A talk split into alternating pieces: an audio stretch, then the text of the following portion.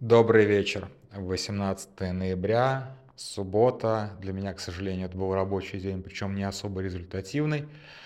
А, и поэтому а, та тема, которую я уже второй день анонсирую, вновь переносится. С вами «Колыбельная бедных». Меня зовут Дима Трещанин. Привет. Да, я третий, наверное, день уже буду обещать. Вот как бы всегда с анонсами такая фигня. Не вот как бы наука на будущее, никаких анонсов, никогда. Вот, по, оказалось немножечко сложнее вся история, еще более закрученная, заверченная, чем мы изначально предполагали. Поэтому а, моего охуенно ценного мнения по поводу а, позиционной фабрики ботов сегодня не будет. И не буду вообще обещать, будет ли она когда-нибудь, а то опять как бы облажаюсь. Поэтому сегодня я долго думал, что рассказать, и честно, за Стрелкова цепляться, ну, глупо. Ну, согласитесь, да, как бы это действительно, как бы это стоящая новость в плане того, что, ну, как бы в нормальной политической системе человек с таким бэкграундом, его выдвижение а, в президенты, это было бы событием месяца, наверное серьезно. Ну, при том, что он, в общем-то, уже заявил о своих политических амбициях, а тут его типа официально выдвинули. Но это как бы это еще более жалкая попытка даже, чем у, э, я не знаю, там, Надеждина. Ну, то есть вероятность того, что его зарегистрируют, существует. Потому что существует вероятность любых событий на самом. Но оценивать эту вероятность я не буду, потому что вы понимаете, это, это как бы это, должен, это должен быть кубик с таким количеством граней, что он, наверное, чтобы эти грани уложить, ну, наверное, вот с э, Землю, а если не с Юпитера. Вот примерно такого, такого масштаба события. То есть это как бы вселенски уникальное событие будет, если его зарегистрируют. Ну да ладно. Расскажу сегодня анекдот. А, я собирался вообще-то экономить такие анекдоты по, как бы, и выдавать их по каким-то совсем как бы, редким поводам, потому что у меня их мало и буквально все наперечет. А, это анекдот о том, как я угрожал ментам мафией. Вот, и что из этого получилось. А, на самом деле история достаточно длинная, приготовьтесь. Ну, в общем-то, вы-то уже видите конечный хронометраж, в отличие от меня. Это, по-моему, 2005 или 2000, да, или даже 2004 год. А, Самарская область, то есть это даже не Самара. А, в Самаре есть такой маленький-маленький городок, называется Отрадный. А, ничем не примечательный совершенно маленький городок посреди степи, где-то вот на пути куда-то туда, в Оренбуржье. А, и вдруг а, на тот момент еще в России, то есть так важно для контекста, были достаточно сильны и активные анархисты. А анархисты — это явление, которое, наверное, сейчас вот полностью исчезло. Ну, часть таких самых более-менее умных анархистов ушли в, тоже в журналистику. А, некоторые дальше стали писать о елочных базарах в итоге в Мариуполе, как, например, Александр Черных.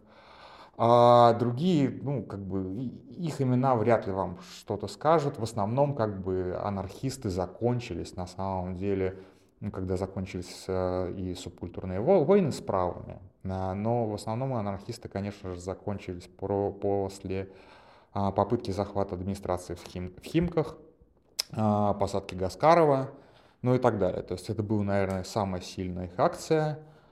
А, опять же, про конец анархистов российских э, я не буду сильно рассказывать, потому что не сильно в теме.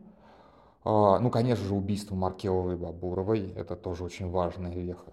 Вот, там еще несколько там, убийств антифашистов. Это все достаточно важная история. То есть, как бы, не то, чтобы эти ребята не жили под давлением.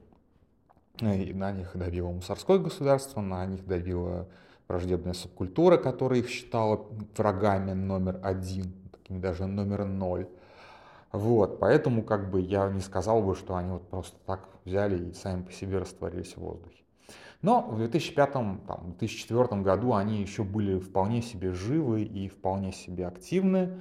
У них был какой-то там журнал, у них было несколько разных организаций, потому что, разумеется, анархисты, на то и на анархисты, чтобы не иметь какой-то прям четкой вертикальной структуры, вот мы там это самое, кто здесь главный анархист? Ну, что-то вроде этого. Ну, в, в этом контексте, наверное, такая одна из самых э, значительных э, организаций была Хранитель Радуги.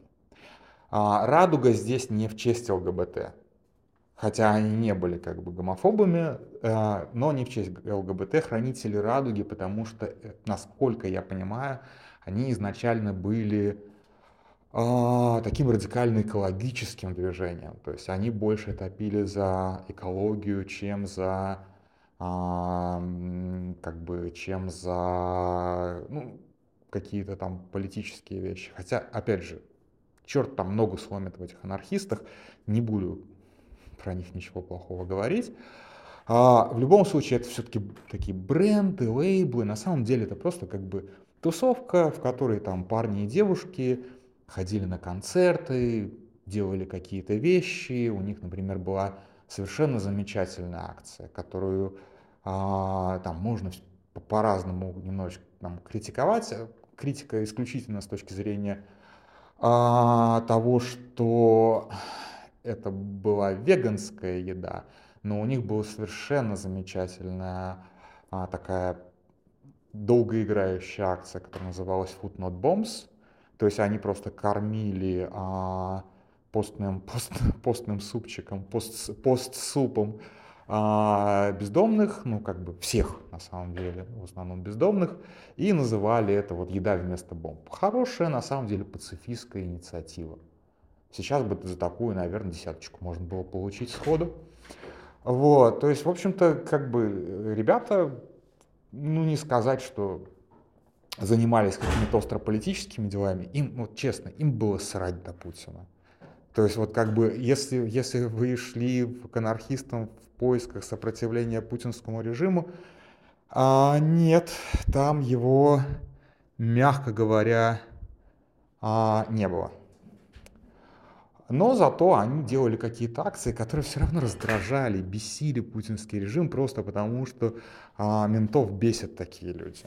Вот, а как бы путинский режим это мусорской режим. Очевидно совершенно, что а, невозможно ужиться, вот, невозможно ужиться анархистам и таким вот жестким путинским мусорам в одном государстве. Че их потащило в Отрадный, в Отрадное, я уже не помню, если честно, как правильно этот город называется, я вот не понимаю, честно. Там был маленький заводик, вот реально малюсенький заводик, по переработке а, вторчермета. Тот реально завод, наверное, ну, по территории, типа... О, ну, с чем бы его сравнить? Ну, наверное, станция метро в три раза больше. Вот такой вот заводик. Но он дымил, он пыхтел. Пыхтел и, наверное, как бы не очень хорошо, не очень был хорош с точки зрения экологии. И вот они приехали добиваться его закрытия они открыли лагерь, то есть они вот просто взяли пустырь около этого завода, поставили там палатки, очень неудачное место на самом деле для лагеря, прям вот как бы... Ну, опять же, когда у тебя политическая акция, ты не особо выбираешь, где тебе лагерь ставить.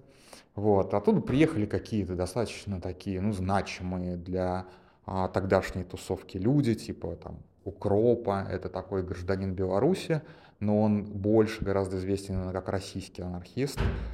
А, еще какие-то люди, ну то есть там приличное количество приехало людей там из Москвы, из других регионов, ну и начался такой а, акции анархистов, это всегда как бы не только какие-то там унылые митинги, но и такой как бы полуфестивальное настроение. То есть они такой как бы долгоиграющий хэппинг, долгоиграющий фестиваль устроили, ну и я гонял их снимать. Я тогда работал на одном из, самарских, э, одном из самарских телеканалов, а, телеканал Терра, и мы тогда еще сотрудничали с федеральным корпунктом НТВ.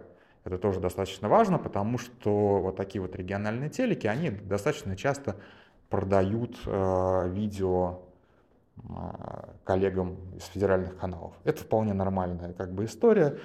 Чисто, чистая коммерция, честно говоря, потому что мое видео на самом деле было, наверное, на всех каналах так или иначе. Я снимал для всех каналов просто как бы как стрингер.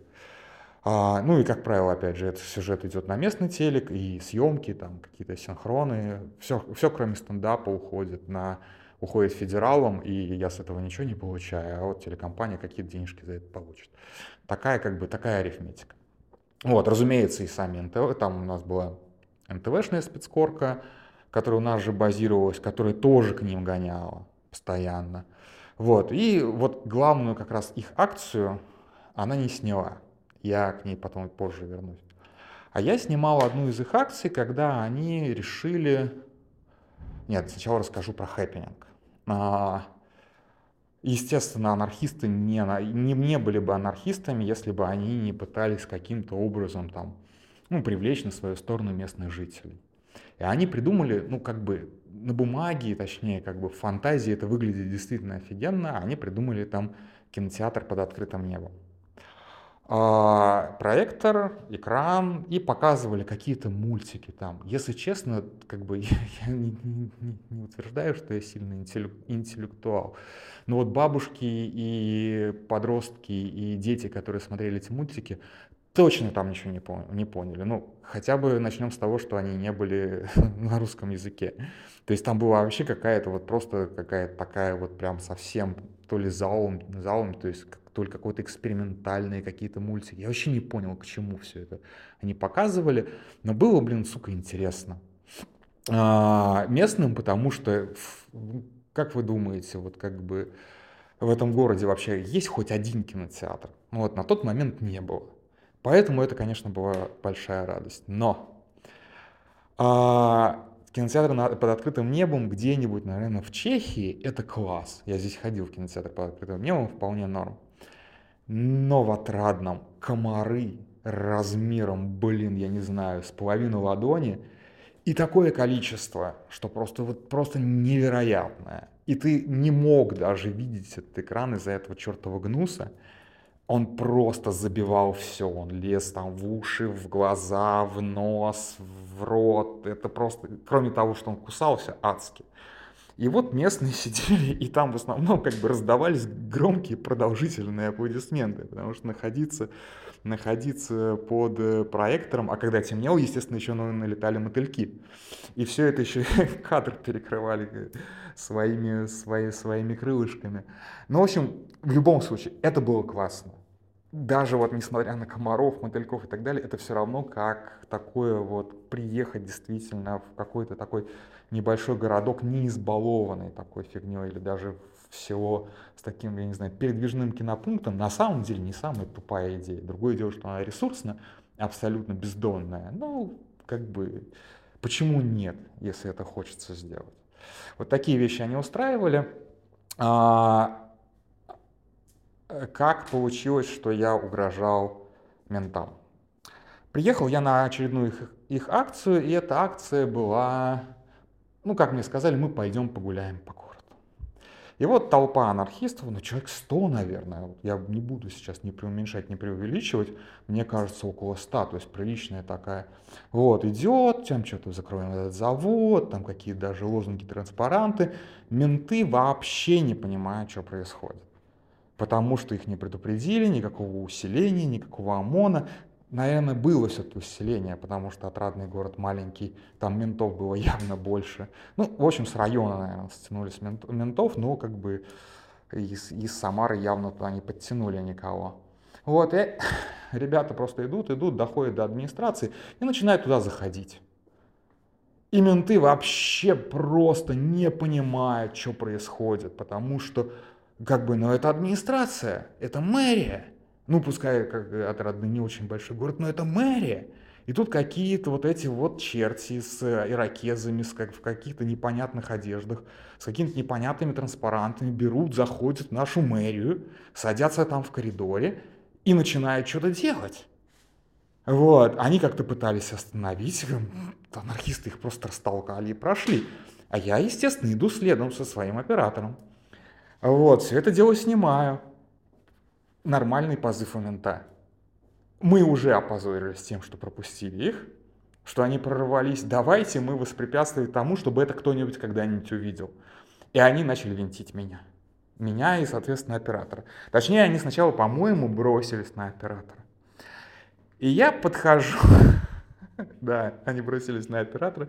Я подхожу такой, делаю максимально серьезно щачево. Мне тогда сколько было? 25, ну, представьте. Вообще у меня с серьезным щачевым большие проблемы. Ну, как бы, и говорю, вы знаете, кого вы задерживаете?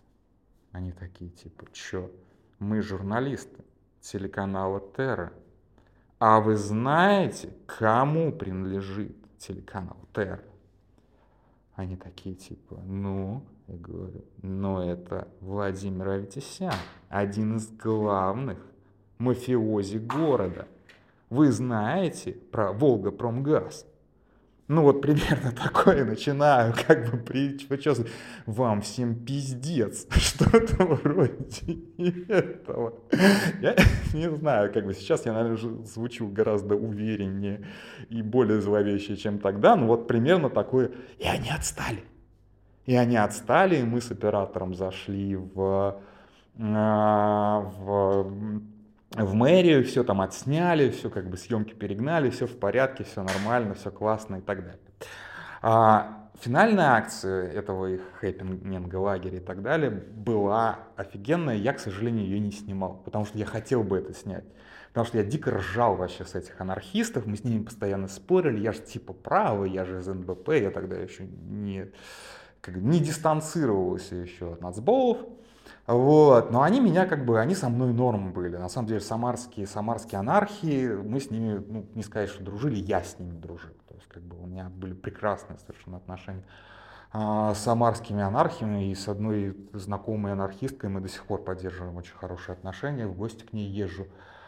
Вот, то есть это, в общем-то, прекрасные совершенно на самом деле. Вот как бы персонально там были очень хорошие люди. А, и в отличие от каких-нибудь там скинов и так далее, у нас не было к ним агрессии.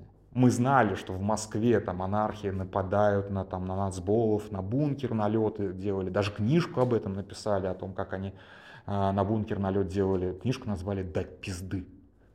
Ну вот как бы без, без особых претензий назвали книжку «Дать пизды». Ну, нам до этих вот московских всех разборов было посрать. Нам как бы, ну, нам было проще гораздо дружить с Э, в нашем городе без, без вот этой херни московской. Ну вот, а, на эту акцию, на финальную их акцию, к сожалению, не поехал, но при этом я, да, со, со всеми московскими вот этими визитерами, включая укропы там и так далее, естественно, я всеми со всеми общался, пил с ними бальзам бузулукский бор, а, никогда не пробуйте это, просто не пробуйте. Бальзам бузулукский бор это чудовищный напиток, а, дальше они там, они при этом были все там на крестах, что называется, то есть типа они как бы чисто стрейт, никаких, не в смысле как бы ориентации, а в смысле, что никакого алкоголя, никакого курева и так далее, каждую ночь набухивались как свиньи, естественно. Как бы, а чем еще занимаются, как бы прямой, прямой, прямой путь к набухиванию. Так вот, у них была прекрасная по задумке акция. Они хотели надеть на трубу этого завода презерватив. То есть концептуально звучит офигенно, согласитесь. Вполне себе в такой, такая это взрослая акция, не такую группу «Война» могла провести или еще что-то вроде этого. А, и они это сделали. То есть они сшили гигантский мешок в виде презерватива. Они нашли где-то альпинистское оборудование. Они смогли просочиться на территорию завода. Они смогли взгорабкаться на эту трубу. И они, опять же, я этого не видел, мне это рассказывали. Может быть, всего этого не было, и это придумали. И они якобы накинули этот презерватив на трубу. Но дальше, против леваков, сработала физика. Вы понимаете, что произошло дальше. Из трубы идет теплый воздух. Теплый воздух легче, чем холодный воздух.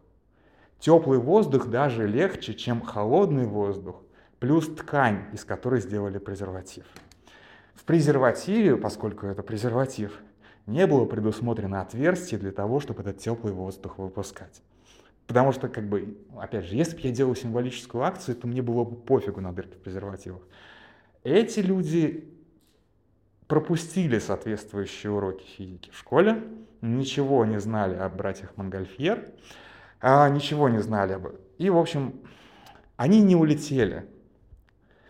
А, то есть подъемные силы, подъемные силы презерватива не хватило на то, чтобы оторвать их, соответственно, от трубы. Но и удержать презерватив они тоже не смогли. Конечно, все равно красиво, что вот он полетел. Такого тоже не получилось, к сожалению, потому что для того, чтобы он полетел, все-таки нужно ну, как-то сбалансировать это все. Он просто свалился с трубы и сдулся. Но акции не получилось. Вот. Но это еще не конец истории. Дальше как бы история моего личного позора. Проходит где-то год, и а, к нам а, приезжают а, ребята презентовать фильм, блин, как же он назывался, «Звездная пыль» или просто «Пыль», по-моему, просто «Пыль». Это те же самые ребята, что делали отличный совершенно фильм «Случай с пацаном», белорусский. А, кто не видел, посмотрите обязательно. Там, конечно, тотальный кринж на 30 минут, но это не такой кринж, как «Зеленый слоник», это нормальный, веселый кринж. И, короче, и там был, вот я сейчас забыл фамилию, по-моему, Наме его фамилия, достаточно знаменитый режиссер в этих кругах, такой вот экспериментальный. А, и он такой подходит и говорит, слушай, я знаю, что ты фашист. Я говорю, нет. Он говорит, я знаю, что ты фашист, а я анархист. И так, знаешь, такой, ну, враждебно так на меня. Я такой, ну да, и чё? А, я знаю, что ты снимал наши акции. Я такой, да, конечно. Дай нам съемки. Без проблем. Только говорю, там есть один эпизод, который я не хочу, чтобы в этот фильм вошел. Это там, где вот я припираюсь с ментами. Можно его вырезать? Этот чувак, ну, естественно, как бы обещать фашисту, это значит не обещать никому. А, говорит, да, да, конечно. Скорее всего, он просто забыл об этом. Проходит еще некоторое время, и уже чуваки приезжают с презентацией этого фильма. А у них была такая тема, а, что типа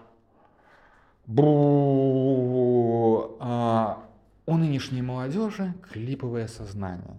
А клиповое сознание это из-за того, что все фильмы монтируются короткими, ну не только фильмы, а собственно клипы, а, короткими, э, короткими вот этими видеокадрами, да, то есть 5-7 секунд кадров кино. Поэтому мы, мы противостоим этому обществу, обществу потребления, вот это вот все. Мы будем, а, мы будем, мы будем делать без монтажа. Вот как оно есть на пленке, так мы это и будем показывать. Собственно, а, фильм, фильм мы не будем монтировать, мы будем просто показывать. И они фактически показывают с минимальными изменениями то сырье, которое снял мой оператор. И говорят, что это их фильм.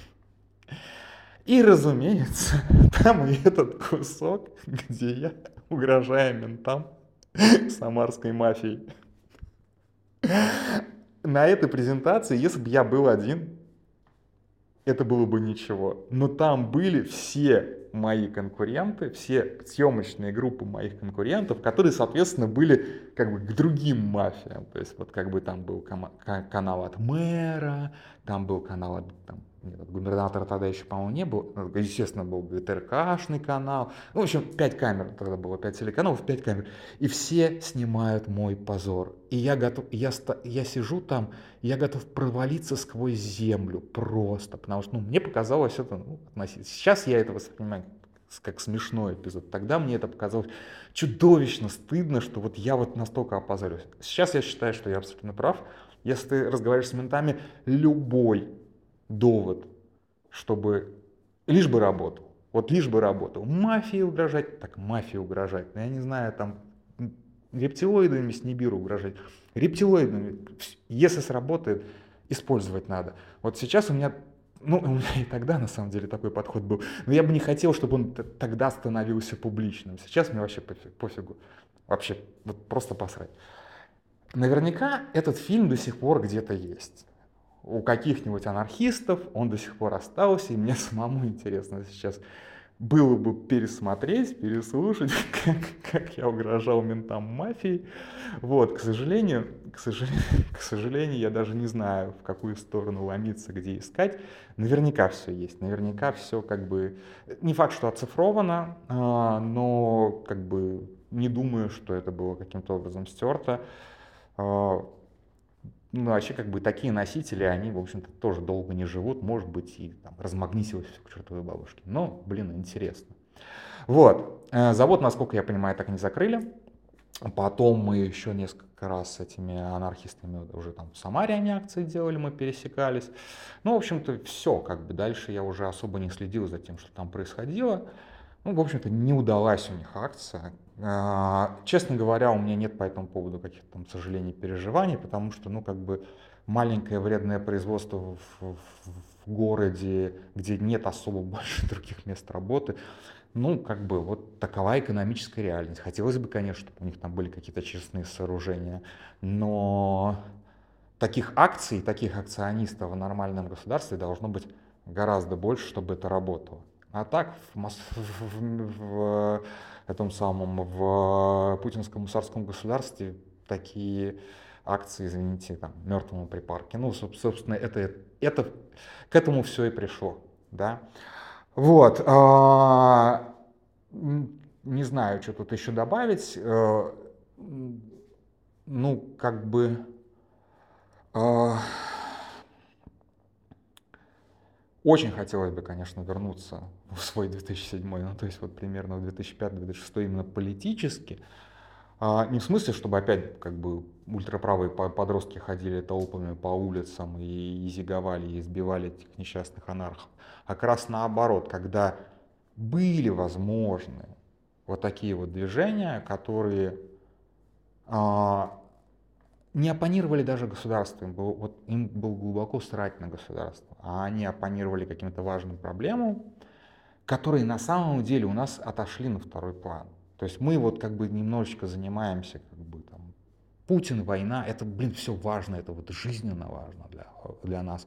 Но то, что а, жизненно важно как бы для большинства, это даже не как бы это не режим власти, а режим а, при котором просто жить комфортно будет. А чтобы была комфортная жизнь, для этого нужны и в том числе такие люди, которые там и экологические вопросы поднимают, и э, вопросы и, там, доступа там, знаю, к питьевой воде поднимают и так далее. То есть это, в общем-то, важная общественная инициатива. Они оказались истреблены так же, как, они, как оказалась истреблена политика. Да, вот вспомнил, чем я хочу, хотел закончить. Благодаря анархистам я прочитал совершенно прекрасную книжку э, Наоми Кляйн «Ноулога». Это вот все мои ночные дискуссии под э, Бузулукский бор э, закончились тем, что вот просто мне анархисты сказали, ну ты прочитай уже книжку Наоми Кляйн. И недавно я пытался ее перечитать, она жутко устарела, ей типа 2000, там, 2001 года или что-то вроде этого. Ну вот я могу сказать, что это одно из самых класс, один из самых классных таких нон-фикшенов, который меня действительно зацепил. Он очень наивный местами и все остальное. И через критику капитализма, на самом деле, я же буквально там полтора года как выпустился из экономической академии, и нам давали Карла Маркса читать, как типа вы не поймете капитализм, если вы не прочитаете Карла Маркса. Блин, это в 19 веке, наверное, было правильно. Сейчас капитализм совсем другой. И вот понять, как работает капитализм, гораздо лучше как раз через левую его критику. И Наоми Кляйн в этом плане охрененно классная.